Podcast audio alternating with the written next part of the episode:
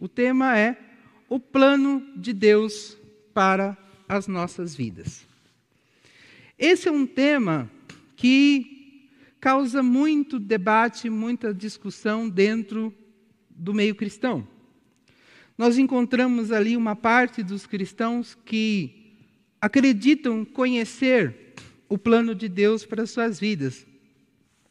E aí, quando nós começamos a conversar com essas pessoas, nós começamos a questionar essas pessoas, tentar entender o que eles entendem como sendo o plano de Deus para as suas vidas, nós percebemos que a compreensão deles está muito mais baseada num projeto pessoal, muito baseado num propósito pessoal do que no propósito divino mesmo.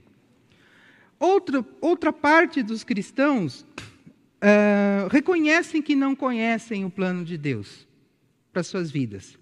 E aí ficam atrás de livros, ficam atrás de palestras, ouvem inúmeras pregações acerca do tema do plano de Deus para suas vidas, gastam ou investem, melhor dizendo, tempo orando buscando de Deus esta resposta, mas a resposta que querem é algo meio mágico, meio sobrenatural, né? E nunca encontram essa resposta. Se eu fizer talvez uma pergunta aqui, eu creio que uma boa parte de vocês aqui presentes talvez tenham dúvidas sobre qual é o plano de Deus para suas vidas né? E depois do que eu falei, talvez aqueles que acreditavam saber, talvez não levantassem as mãos também, né? Por é, talvez não ter certeza de ser a verdade sobre o plano de Deus para suas vidas. Mas, de antemão, eu já digo o seguinte: o plano de Deus para as nossas vidas é o mesmo. Para a minha vida e para a vida de todos vocês aqui, de quem nos assiste pelo YouTube, é o mesmo. Agora, a maneira como cumprimos o plano de Deus muda, de acordo com a personalidade, de acordo com o temperamento, de acordo com as habilidades, de acordo com os dons espirituais, e aí é uma configuração que vai fazer com que cada um se torne único dentro do reino de Deus. E o texto base que eu escolhi para meditar nessa noite é Oséias 6, versículo 3, que diz o seguinte: Vamos nos dedicar mais e mais ao Senhor. Tão certo como nasce o sol, ele virá nos ajudar.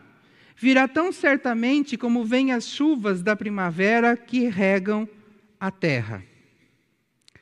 A princípio, quando nós lemos esse texto, você pode pensar, mas o que, que esse texto tem a ver com o plano de Deus para as nossas vidas? Bom, eu vou tentar tirar a explicação desse texto, né? Se Deus, espero que Deus me ajude a ser claro com isso. Mas antes de nós entrarmos nesse texto, eu quero trazer só um contexto para vocês. O autor, né, é Oséias.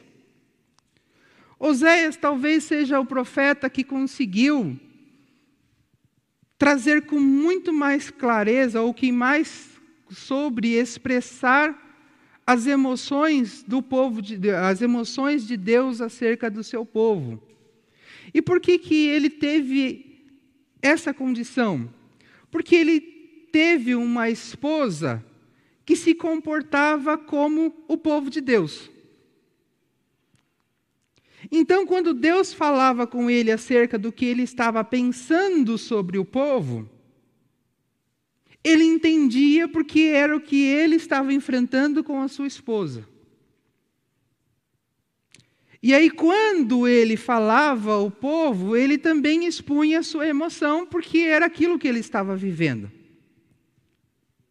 Por outro lado, como ele tinha uma experiência dentro de casa com a sua esposa, ele conseguia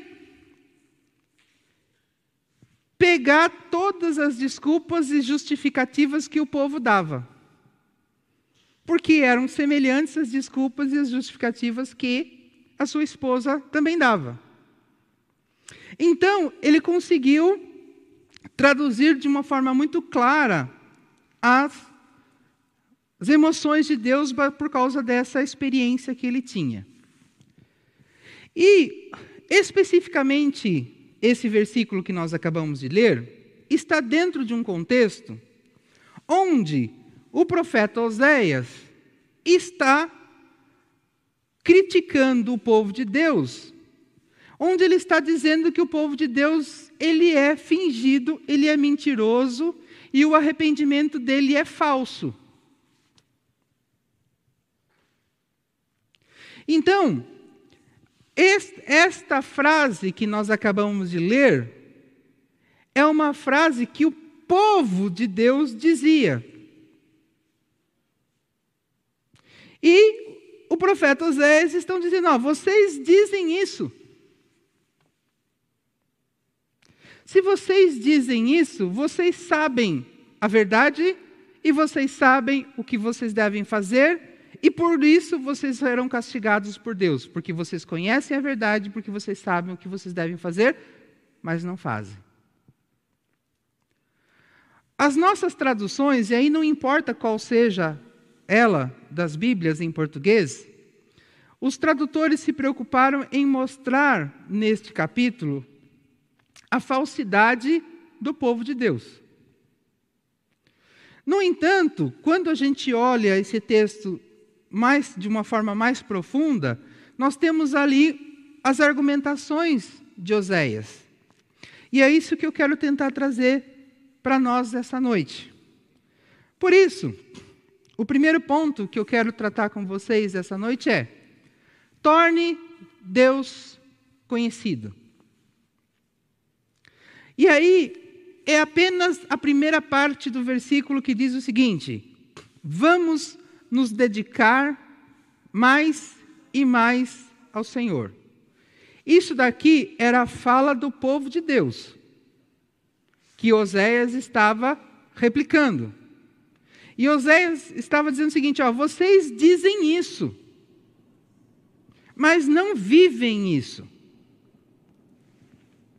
No entanto, vamos ler uma, algo que eu coloquei lá para nós. A expressão que aqui é traduzida como dedicar mais e mais, teria uma tradução mais literal como. Né? Então, nas nossas Bíblias em português, normalmente vem dedicar mais e mais ou conhecer mais e mais. Então, a tradução literal deste, desta, desta primeira parte do versículo é esta: conheçamos a Deus e prossigamos ardentemente nesse conhecimento, até que estejamos familiarizados ou íntimos com Ele, a ponto de torná-lo conhecido.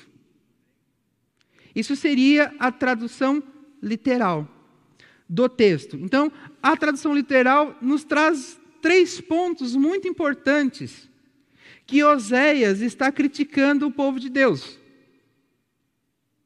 Dizendo o seguinte: olha, vocês têm conhecimento de Deus, mas é necessário que você viva desta forma. Eu entendo que Deus está nos dizendo o seguinte nessa noite: vocês, meu povo, têm conhecimento sobre mim, mas é necessário que você viva desta forma. A primeira coisa dessa tradução literal que eu quero destacar com vocês é a seguinte: conheçamos a Deus. E aqui, conhecer não significa ter ciência de que Deus existe. Vale lembrar que é o povo de Deus que está falando. Então, é o povo que conhece a Deus, que tem uma relação com Deus. Então, não se trata de saber que Deus existe o profeta Oséias era um profeta de Deus, e ele que estava citando essa palavra, devolvendo essa palavra ao povo.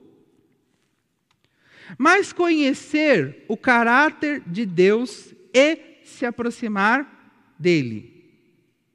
Então, o que, que Deus estava convidando o povo a fazer? Tá, vocês me conhecem, mas vocês não sabem qual é o meu padrão moral e espiritual. Vocês não sabem sobre o meu caráter, vocês só sabem que eu existo. Então é necessário que vocês aprendam sobre mim, aprendam sobre o meu caráter, com uma finalidade: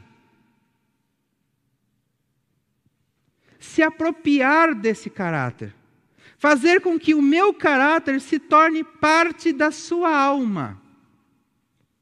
É essa a proposta do conhecer a Deus, do qual a tradução literal do nosso texto fala. Eu preciso conhecer o caráter divino, se apropriar dele, ou seja, tornar ele parte da minha alma. Porque quando ele torna parte da minha alma, eu passo a vivê-lo. Eu me torno aquilo. Então, Deus está dizendo o seguinte: ó, vocês precisam conhecer o meu padrão moral, o meu padrão espiritual, e esse deve ser o seu estilo de vida. Então, esta é a primeira parte. A segunda parte, aliás, antes da segunda parte, nós lemos lá em João, capítulo 12, versículos 44 e 45, o seguinte texto: Jesus disse bem alto: Quem crê em mim, crê não somente em mim, mas também naquele que me enviou. Lembra que o profeta Oséias está dizendo: olha, você precisa conhecer o caráter de Deus. Qual é a forma que Deus disponibilizou para nós conhecermos o seu caráter? Jesus Cristo. Então, quando eu olho para Jesus Cristo, eu estou olhando o reflexo, a imagem de Deus.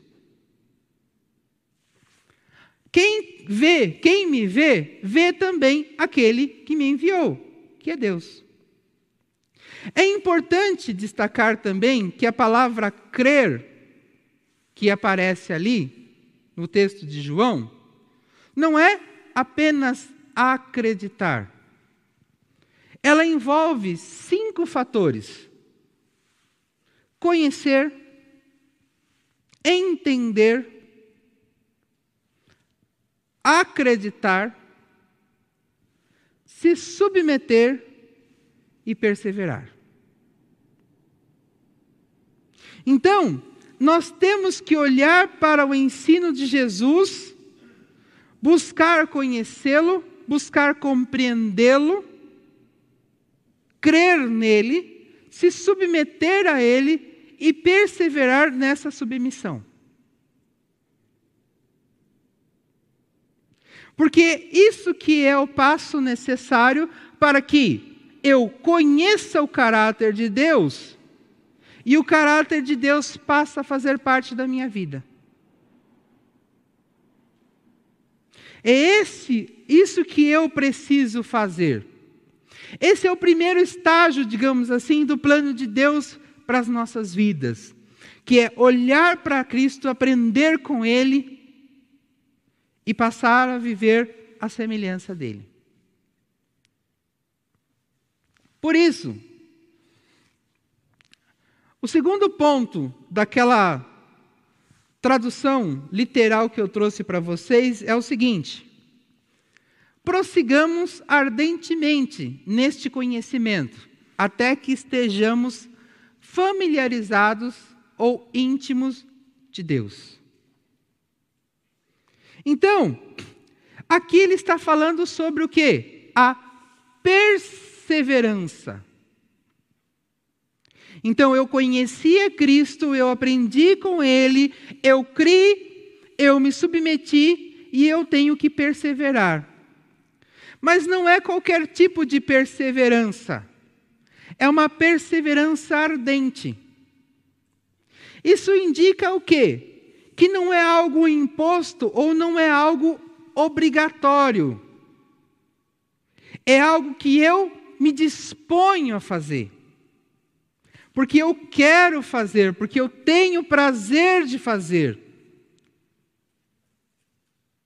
É esse tipo de perseverança. Não é algo obrigatório, não é algo que eu sou obrigado a fazer, mas eu me disponho a fazer. E conforme eu vou perseverando, o que, que vai acontecendo comigo? Eu vou me tornando aquilo.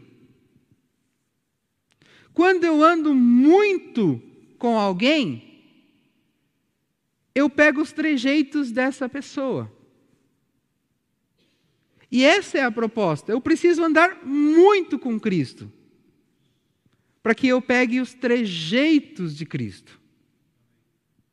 Para que a minha relação com Cristo seja normal, seja natural, não seja algo forçado, para que eu seja de fato aquilo.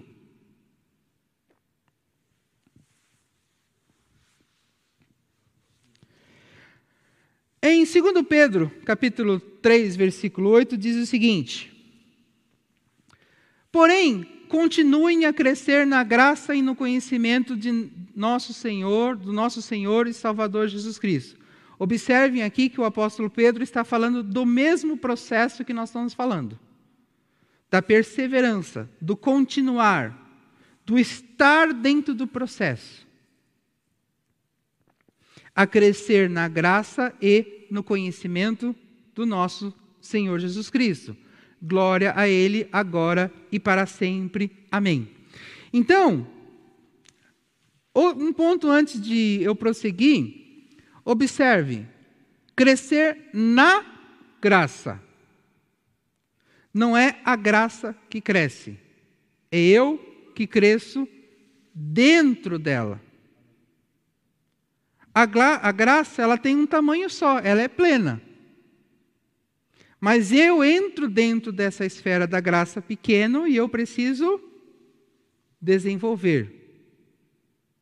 E o meu desenvolvimento dentro da graça vem pelo, por meio do conhecimento do nosso Senhor. Lembram o que eu disse no tópico anterior sobre o que é conhecimento? O que, que envolve o conhecimento? Já esqueceram? Oi? Vamos voltar lá? Conhecer o caráter de Deus e torná-lo parte de nossa alma. Então, quando ele fala isso aqui, né, no conhecimento do nosso Senhor Jesus Cristo, ele está falando assim: ó, conheça o caráter de Cristo e torne o caráter de Cristo parte da sua alma, porque isso faz você crescer dentro da graça.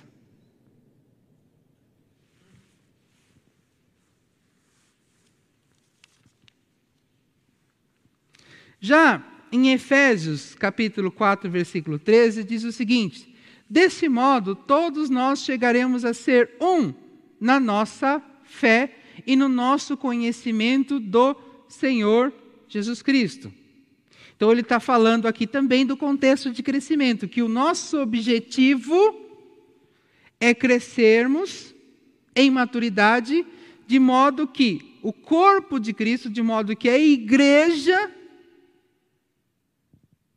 tenha unidade no conhecimento de Cristo. E assim seremos pessoas maduras. E aí, antes de prosseguir, eu quero destacar a palavra maduro.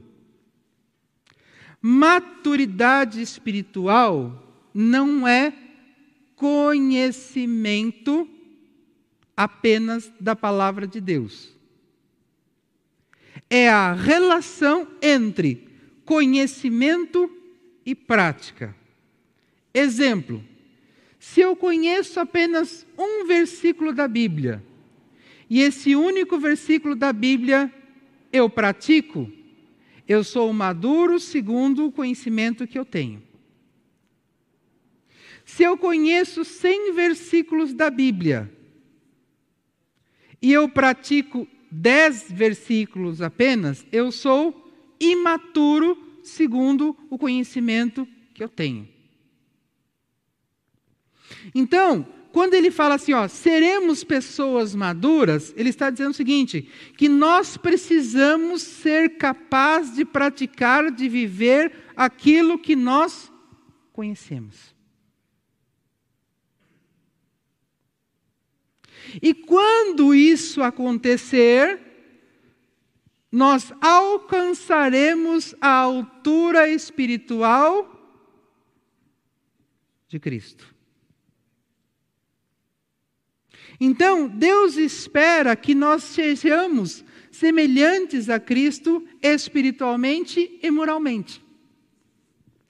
Mas essa semelhança eu vou alcançar quando eu me torno capaz de praticar o que eu conheço.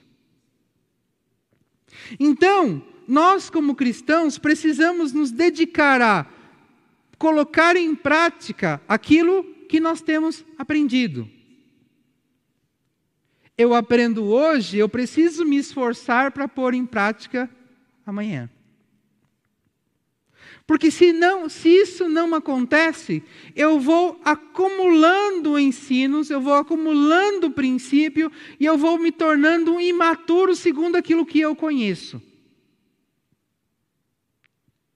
No entanto, eu preciso ter em mente o seguinte: que quando eu for prestar contas a Deus da minha vida, eu não vou ser julgado pelo que eu vivi, mas pelo que eu conheci. Então, eu vou ter que apresentar essa equação. Eu conheço muito, eu preciso praticar muito.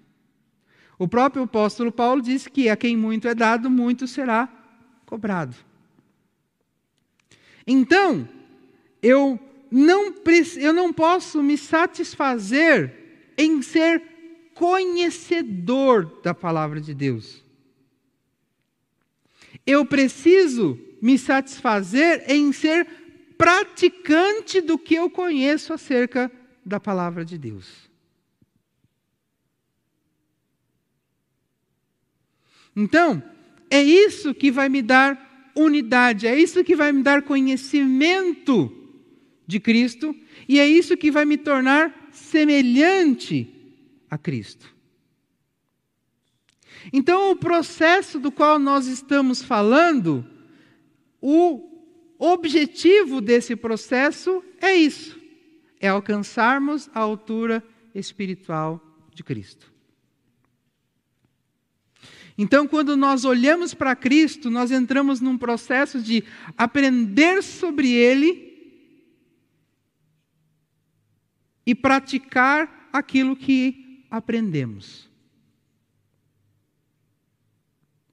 Porque, naquela tradução literal que eu trouxe para vocês, tem um terceiro ponto ainda, que é tornemos Deus conhecido. Lembram que ela começa que nós precisamos conhecer, né, a Deus, perseverar ardentemente neste conhecimento até me tornar íntimo dele, para através dessa intimidade torná-lo conhecido. Então, esse tornar conhecido, ele é fruto da minha intimidade com Deus. Ele é fruto da minha semelhança com Deus. Porque se eu sou praticante daquilo que eu aprendo de Cristo, como eu disse, eu vou assumindo as qualidades, as características de Cristo. E quando as pessoas olharem para nós, elas não nos verão. Elas verão aquele que está agindo através de nós, que é Cristo. E isso torna Cristo conhecido entre aqueles que não conhecem. mas também tem a capacidade de ajudar aqueles que já conhecem a Cristo a estreitar sua relação com Ele. Então, eu preciso refletir a imagem de Cristo para as pessoas. Não por intermédio de conhecimento, mas por meio de prática. Agostinho de Hipona disse certa vez que o seguinte: pregue a palavra de Deus, se necessário, use palavras. A palavra vem como complemento, vem como explicação de quem eu sou e de por que eu sou desta forma. Mas não é o primeiro recurso. Então nós temos que nos avaliarmos e pensarmos no seguinte: as pessoas que estão nos observando, quem elas estão vendo?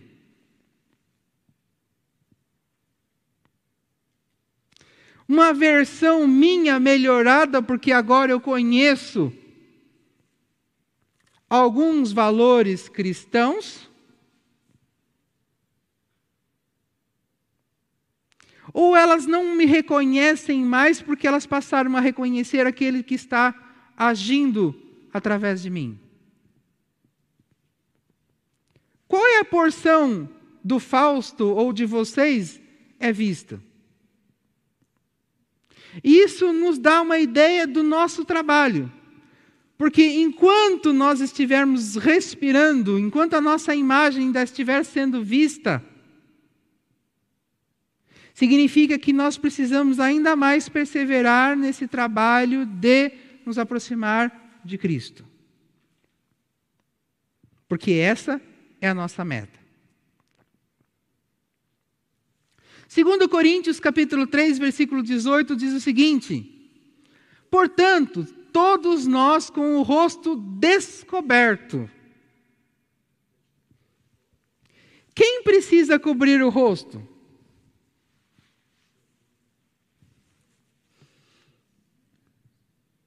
Quem tem culpa no cartório, como diz no popular. Só precisa se esconder aquele que sabe que é culpado. Então, essa é a ideia do apóstolo Paulo quando ele diz assim, ó, com o rosto descoberto com a ousadia de quem não tem dívida na praça, com a ousadia daquele que não tem nada, que ninguém possa acusar nada dele. Se apresente com essa ousadia, porque ninguém vai se levantar e vai lhe acusar de nada. É esse tipo de ousadia que o apóstolo Paulo está dizendo aí. Ainda que pessoas possam se lembrar de um passado não muito bom que tivemos, mas se nós estamos passando por esse processo que eu estou comentando com vocês nessa noite, nós chegaremos a esse ponto na certeza de que fomos perdoados na certeza que fomos restaurados e transformados. Então, aquele que poderia nos acusar e nos mandar para o inferno não fará. Então, é Ele que nos dá essa coragem, é Ele que nos dá essa ousadia de nos apresentarmos publicamente, porque, ainda que alguém se levante e diga algo contra nós, este algo já foi, resgat... já foi perdoado, já foi resgatado, eu já fui transformado e estou absolvido desta acusação. E aí ele vem o seguinte: reflitamos a glória que vem do Senhor, ou seja, com essa ousadia, com essa coragem, nós temos que manifestar o caráter de Deus no lugar onde nós estivermos.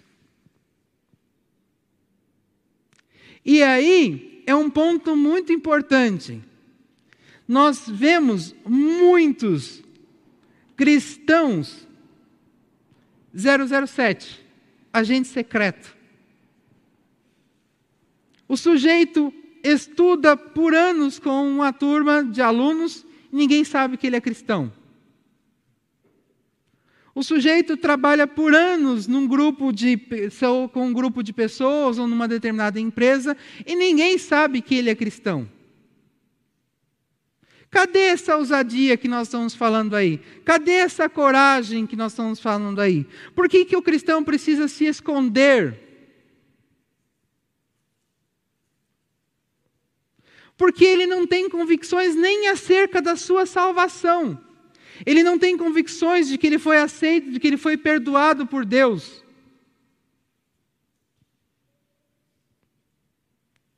Então ele não tem coragem de chegar e falar assim: eu sou cristão e não importa o que vocês digam a meu respeito.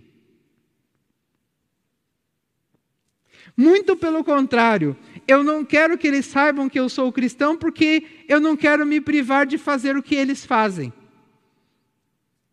Porque se, eu, se eles souberem que eu sou cristão, nem para as festas eles vão me chamar mais. Não é por aí? Percebe que é um comportamento oposto? E é isso que o profeta Oséias estava dizendo para aquelas pessoas: olha, vocês dizem que vocês são cristãos, que vocês são de Deus, melhor dizendo, que na época Cristo não tinha vindo. Vocês dizem que vocês são de Deus.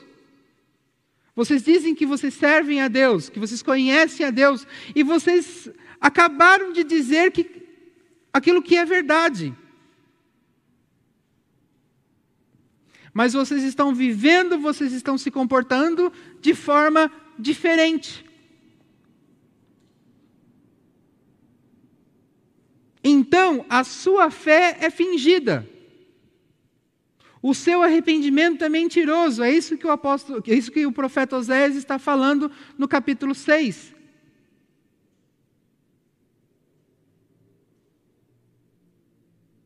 E é isso que nós precisamos trazer para nós. Por que, que nós dizemos que somos cristãos? Por que, que vamos à igreja, lemos a Bíblia, oramos, e na hora que nós temos que se apresentar diante das pessoas, nós não temos coragem? Que medo é esse que nós carregamos?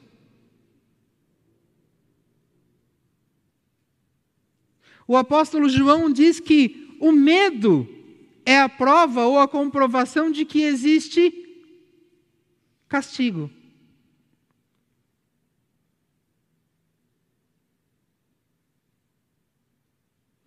Então significa que eu digo que sou, mas no meu íntimo eu tenho dúvidas sobre tudo aquilo que eu acredito ser.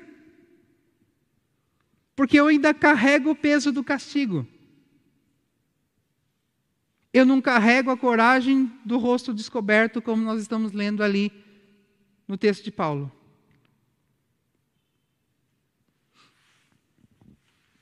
Essa glória vai ficando cada vez mais brilhante e vai nos tornando cada vez mais parecido com o Senhor. E aí, mais uma vez, o apóstolo Paulo enfatiza o processo, a necessidade de perseverança. Porque a minha perseverança vai fazendo com que cada vez mais eu me torne parecido com o nosso Senhor. Que é Espírito. Então, naquela primeira parte do versículo base nosso, de Oséias, capítulo 6, versículo 3, que diz: Vamos nos dedicar mais e mais ao Senhor. Quando, quando o profeta Oséias começa a questionar o povo sobre esta fala dele, esta fala do povo, porque esta, foi, esta frase foi dita pelo povo, ele está questionando o povo sobre essas três coisas que eu acabei de falar para vocês. Vocês disseram bem. Isso que vocês disseram é verdade. Mas a vida de vocês está longe daquilo que Deus espera, porque o que Deus espera é isto: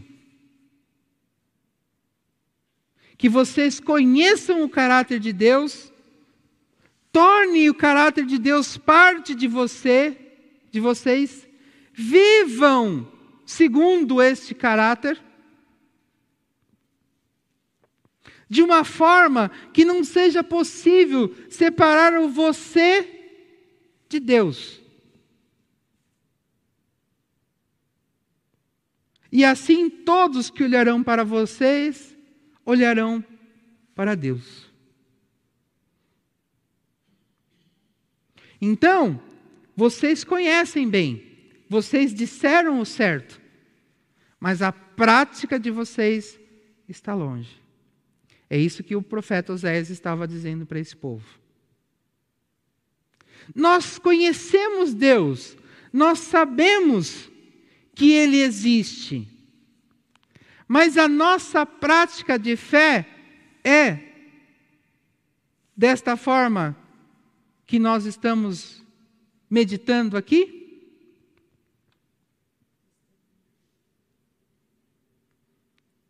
Então, é sobre isso que eu entendo que o Senhor está nos convidando esta noite. Por isso, o segundo ponto, esse era só o primeiro, é creia na ajuda divina. Vamos para a segunda parte do versículo 3 de Oséias, capítulo 6, que diz o seguinte: Tão certo como nasce o sol, ele virá nos ajudar. E a palavra que foi traduzida ali como virá, ela significa mina, origem ou fonte. Essa mina é local onde extrai minérios, tá? Não é mina de água, lugar onde extrai minérios, tá? Mina, origem ou fonte. Ou seja, Deus é a fonte da nossa ajuda. E ele diz o seguinte: que nós podemos ter certeza de que Ele é essa fonte tão certo como nasce o sol. Vale lembrar o seguinte: quem tinha dito esta frase antes? Foi o povo também. O povo também tinha certeza de que a origem, de que a fonte da ajuda deles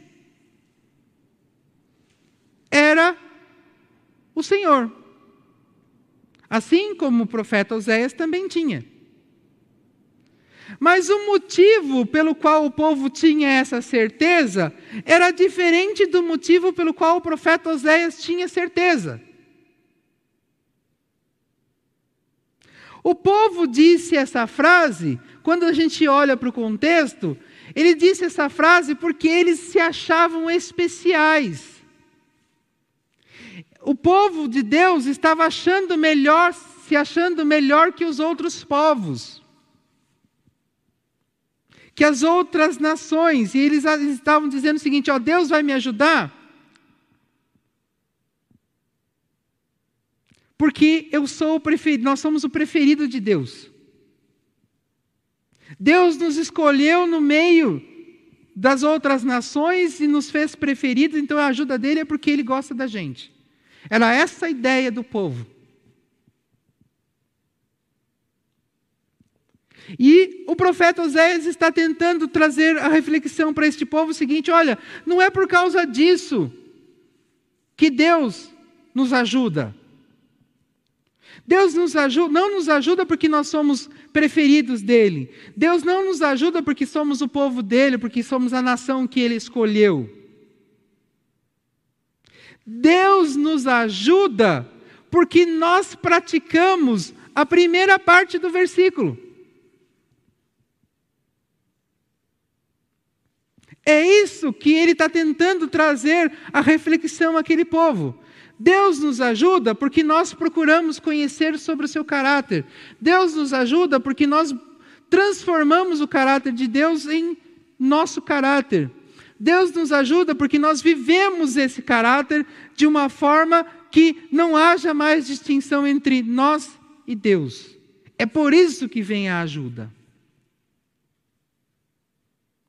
Então, nós precisamos crer sim que Deus é a fonte da nossa ajuda.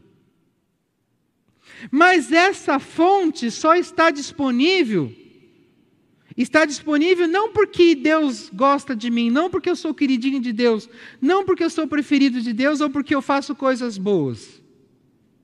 Essa fonte está disponível para nós porque nos tornamos um com Ele. É nisso que nós temos que crer. Precisamos entender que Deus sempre será a fonte de nossa ajuda, se estivermos sendo íntimos dele a ponto de torná-lo conhecido como eu acabei de explicar para vocês. Pois a ajuda não tem a finalidade de nos beneficiar exclusivamente. Então, a ajuda que Deus coloca à nossa disposição não é para nosso benefício exclusivo, mas para nos dar condições de continuar cumprindo os propósitos divinos.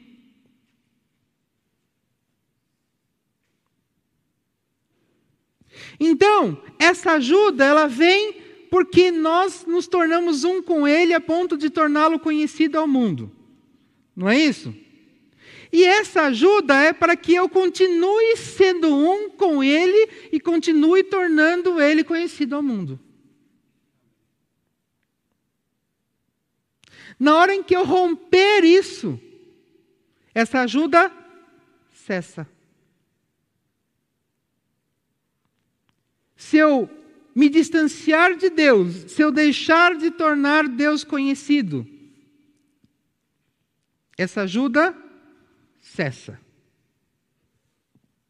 Existe um texto muito conhecido por nós, porque é a base de todas as nossas classes aqui na igreja, que é o texto de Mateus 28, versículos 18 ao 20.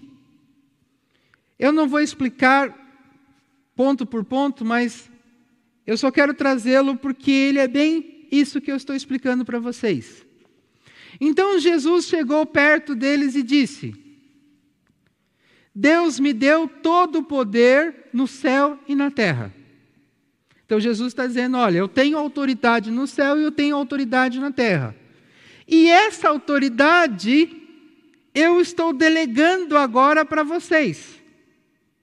Quando ele diz: Vão a todos os povos do mundo e façam que sejam meus seguidores, batizando esses seguidores em nome do Pai, do Filho e do Espírito Santo, e ensinando-os a obedecer a tudo o que tenho ensinado a vocês. Então, qual que é a, o, qual é a missão que Jesus nos delegou baseado no seu poder, na sua autoridade? Tornar Deus conhecido no mundo. Mas só conhecido? Não. Incorporar essas pessoas dentro da igreja num nível que elas passem a viver como eu vivo. Quando ele fala assim, ó, a obedecer tudo que eu tenho ordenado a vocês. Então é tornar Deus conhecido na mesma dimensão que eu conheço. E lembre-se disso, disto. Eu estou com vocês todos os dias até o fim dos tempos. E quando ele fala assim, eu estou com vocês todos os dias até o fim, até o fim dos tempos, ele não está falando de presença física, porque ele é onipresente. Ele está dizendo o seguinte: se vocês continuarem fazendo o que eu disse para vocês fazerem no versículo 19, eu continuo dando a vocês poder e autoridade para vocês agirem. Até que eu volte ou até que você morra. Então, a promessa que Jesus está dando aqui, dele estar presente, dele se fazer presente, não é na vida da pessoa, é na missão. Os recursos de Deus, os recursos de Jesus, não é para a pessoa, é para a missão.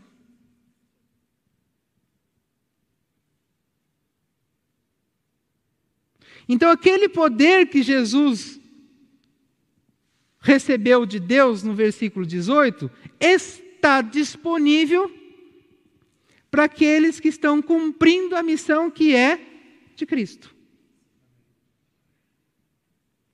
Então, isso que nós precisamos entender.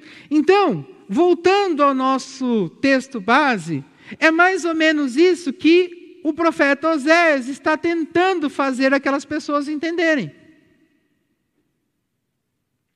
Não fiquem contando com a bênção de Deus porque vocês se sentem especiais, porque vocês se sentem os, os queridinhos ou porque vocês se sentem o povo escolhido por Deus. Porque vocês não recebem o recurso porque vocês são o povo escolhido por Deus. Vocês recebem este recurso porque vocês são uma bênção para as outras nações. E vocês precisam continuar sendo uma bênção para as outras nações. Nós sabemos porque a história e a Bíblia nos conta, nos mostra isso, que nesse quesito Israel fracassou. Israel se encheu de orgulho por se achar especial, se achar o povo escolhido de Deus e se achar merecedor das bênçãos de Deus, e não foi uma bênção para as outras nações. E Jesus, nesse nesses três versículos que nós acabamos de ler, ele está transferindo a missão para a igreja. E agora ele nos diz o seguinte: olha, aquilo que eu dou para vocês, eu não dou porque vocês são os meus escolhidos, eu não dou porque vocês são os preferidos meus, eu dou porque vocês estão abençoando as nações. Vocês estão me tornando conhecido entre os povos da terra. E enquanto vocês estiverem nesta missão, vocês continuarão recebendo.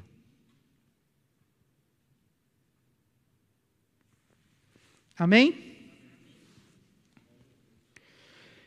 Por fim, permaneça no centro da vontade de Deus. A parte final do versículo diz o seguinte: virá tão certamente como vêm as chuvas da primavera que regam a terra. A palavra virá aqui, que é traduzido como virá, não é a mesma no original que é traduzido como virá na sentença anterior. A anterior significava origem, fonte e mina, não é isso? Esta daqui significa ser guiado, ser carregado, ser trazido ou ser conduzido para dentro.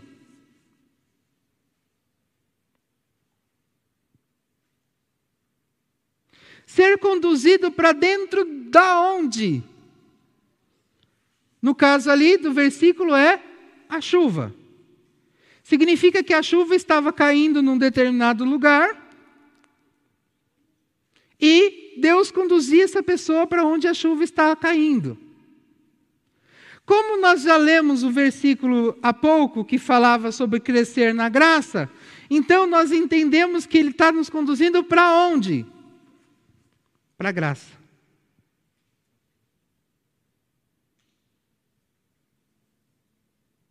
E ali, esta expressão, as chuvas,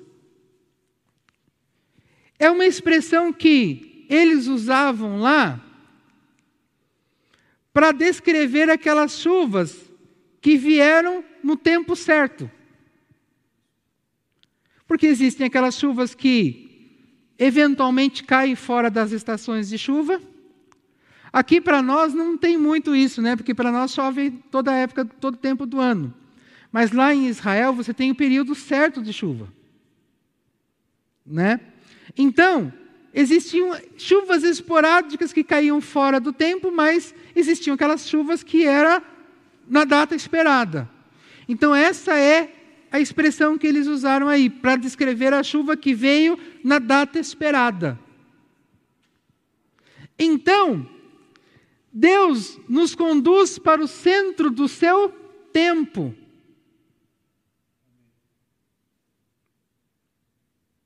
Então, a partir do momento que eu estou dentro dessa esfera da graça, não é mais o meu tempo, é o tempo de Deus. Não é mais o meu jeito, é o jeito de Deus.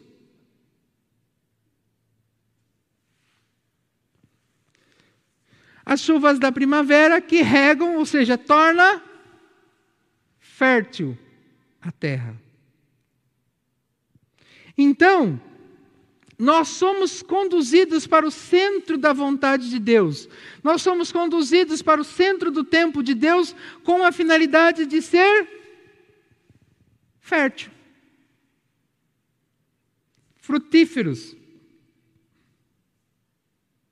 produzir boa colheita.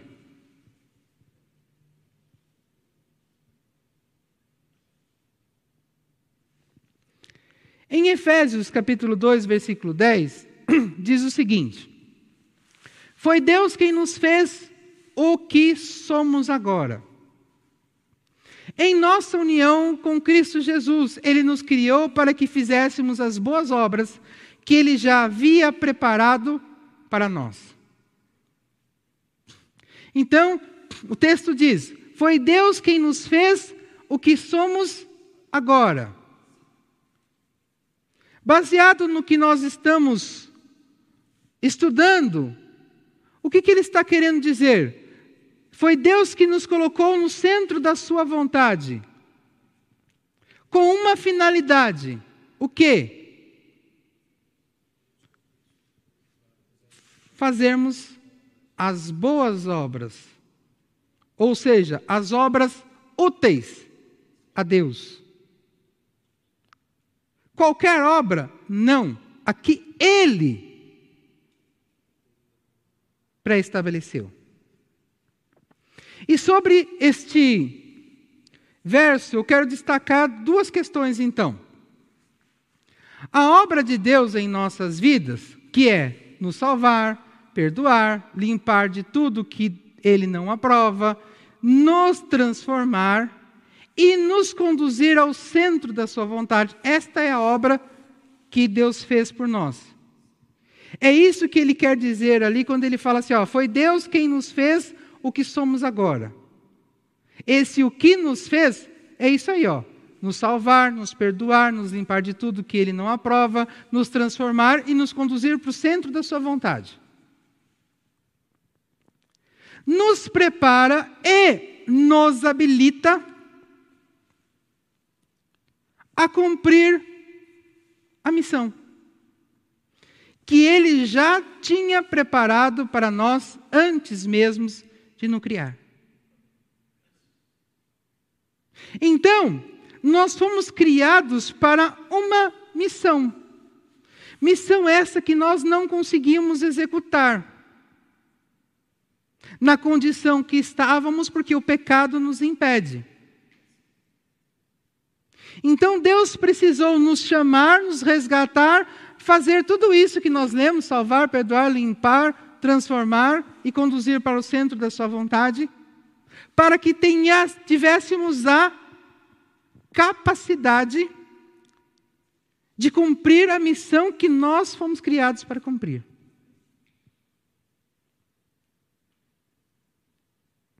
E quando nós lemos isso, para alguns cristãos, se não a maioria, pode vir à mente um termo muito popular no meio cristão que é chamado de predestinação. Porque o texto diz: você vai fazer o que Deus já tinha determinado que você fizesse. Tecnicamente falando, não está errado usar esse termo. O que está errado é a forma como esse texto é aplicado. Então vamos ler. O termo predestinação em si não está errado. O que está errado é o seu uso. A definição correta do termo é algo previamente definido ou pré-definição. Isso seria a definição correta do termo. E não algo previamente imposto estabelecido ou determinado, sem direito ou possibilidade de escolha, como costuma ser utilizado popularmente. Então, o que, que Deus diz para nós nesse versículo que acabamos de ler? Que Ele predefiniu para nós uma missão. Não é isso? Quando nós lemos a frase, diz, ó, as boas obras que Ele já havia preparado para você. Então ele predefiniu. O fato dele ter predefinido não significa que eu vou cumprir. Você pode entrar numa loja e comprar, por exemplo, um liquidificador que vem pré-definido para bater ou triturar alimentos. E você resolve colocar madeira nele, usá-lo para fazer pó de serra. Ele pode bater? Pode. Depende da, da qualidade da madeira e da qualidade do liquidificador, pode. Então significa que você comprou um produto que foi desenvolvido pelo fabricante para algo e você simplesmente decidiu fazer outra coisa com ele. Nós somos exatamente a mesma coisa. Deus, ele nos fez para cumprir uma missão. Mas eu posso cumprir, eu posso escolher cumprir qualquer outra missão.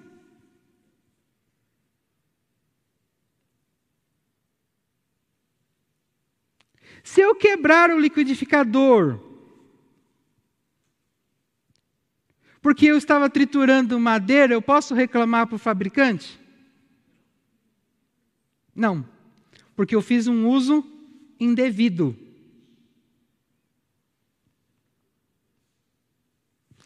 Se eu for para o inferno porque eu pratiquei outra missão, eu posso reclamar para o fabricante?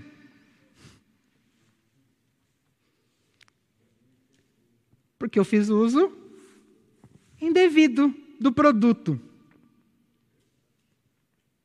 Então, essa é a ideia que nós temos que, que ter em mente. Existem algumas coisas, como essa que nós vimos, que Deus pré-definiu. E eu preciso estudar o manual do fabricante para saber qual é.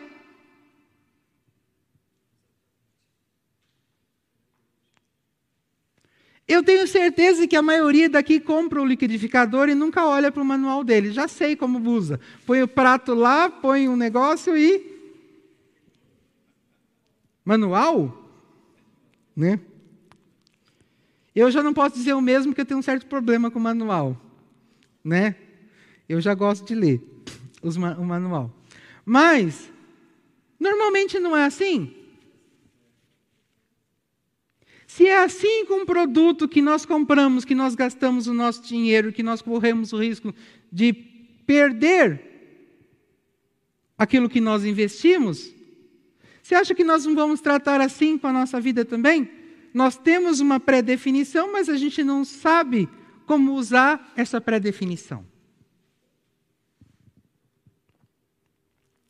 Logo, nós podemos dizer sim que somos predestinados para realizar as boas obras, já entendendo que significa pré-definição. Mas essa predefinição é para quê? Fazer o quê? Boas obras. Não é para o céu?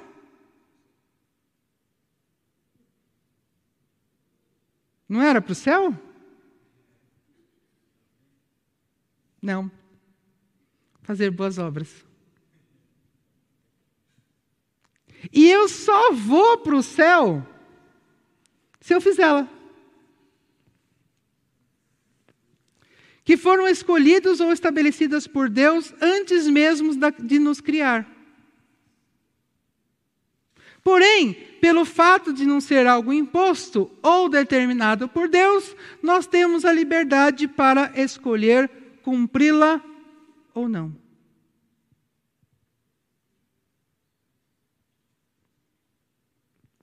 Mas aí, se eu não cumprir, entra naquele lance que eu acabei de falar. Eu usei o liquidificador para triturar madeira, quebrei, não posso reclamar fabricante.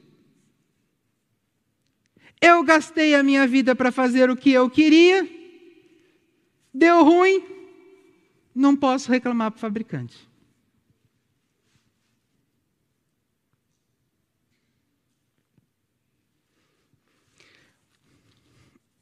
Em João 15, versículos 1 ao 4, olha só. Eu sou a videira. A videira verdadeira. E o meu pai é lavrador. Né? Ele enfatiza a videira verdadeira porque está cheio de videira falsa aí. Todos os ramos que não dão uvas, todos os ramos que não são frutíferos, todos os ramos que não são produtivos, Ele, ele, o lavrador, que é Deus, corta. Embora estejam ligados a mim. Então ele está falando de um não cristão. Se está ligado a Cristo, o camarada está na igreja. Se está ligado a Cristo, o camarada conhece Cristo. Mas é improdutivo. Mas não vive de uma forma que torna Cristo conhecido.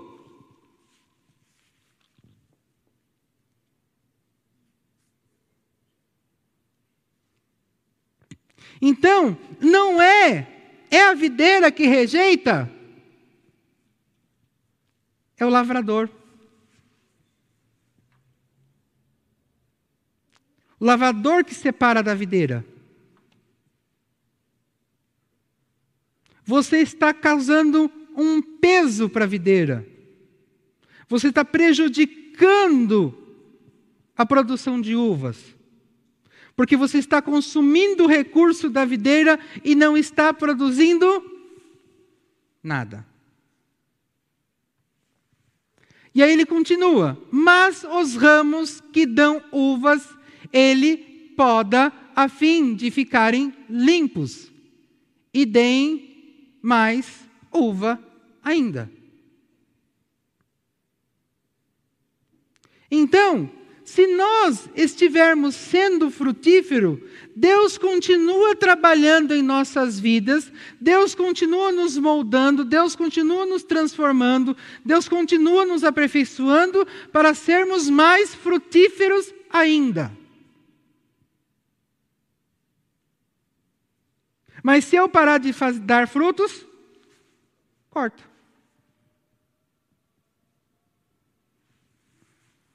Vocês já estão limpos por meio dos ensinamentos que eu lhes tenho dado. O que nos limpa? O que nos aperfeiçoa? O que nos purifica? Os ensinamentos de Cristo. E aí eu volto lá para o tópico 2, que eu comentei com vocês, de tornar parte de nós o caráter de Cristo e vivê-lo. Então eu tenho que aprender, eu tenho que conhecer neste nível. Não é um conhecimento acadêmico, eu tenho que tornar praticante do que eu conheço. Continuando. Continuem unidos comigo e eu continuarei unido com vocês. O que, que me mantém unido com Cristo?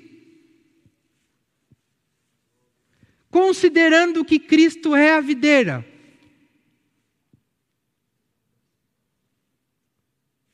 e eu sou o ramo, a produção de frutos.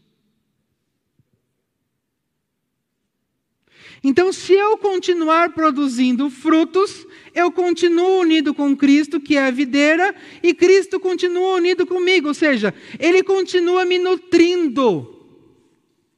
Porque é esse o papel da videira para com o ramo, ele dá nutrientes. Ele continua me nutrindo para que eu continue dando frutos. Lembra que eu falei para vocês no começo que a ajuda que Deus dava não era para a pessoa e sim para a missão? Aqui está. A videira não está ajudando o ramo. A videira está garantindo que haja fruto. E o ramo é o canal para levar essa seiva ao fruto. Pois assim como o ramo só dá uvas quando está unido com a planta, assim vocês só podem dar fruto se ficarem unidos comigo. E observe que agora ele usa a palavra no singular, fruto.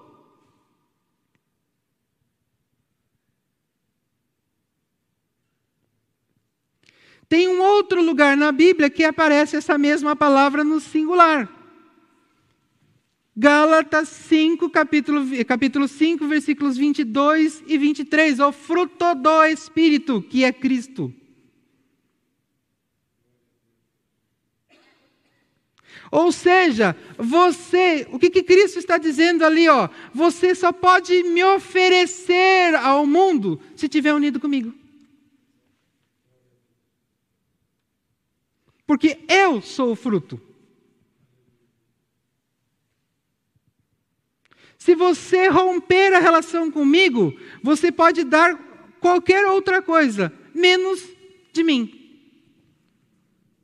Porque de mim você só pode dar se você estiver unido comigo.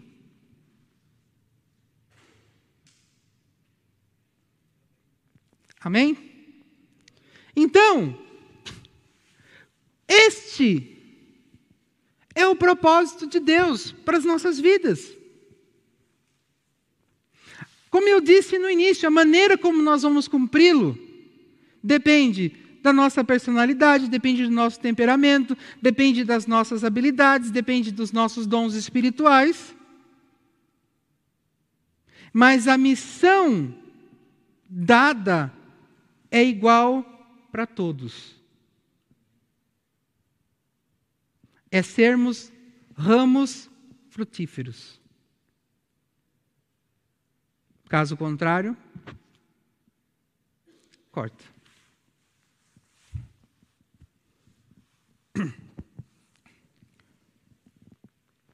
Portanto, que nós tenhamos o desejo de conhecer o caráter de Deus e de torná-lo parte de nossa alma, como também o, o desejo ardente de nos tornar cada vez mais íntimos de Jesus, até que nos tornemos semelhantes a Ele, a fim de que, quando alguém olhar para nós, não nos veja, mas veja Cristo pois este é o plano original de Deus para cada um de nós.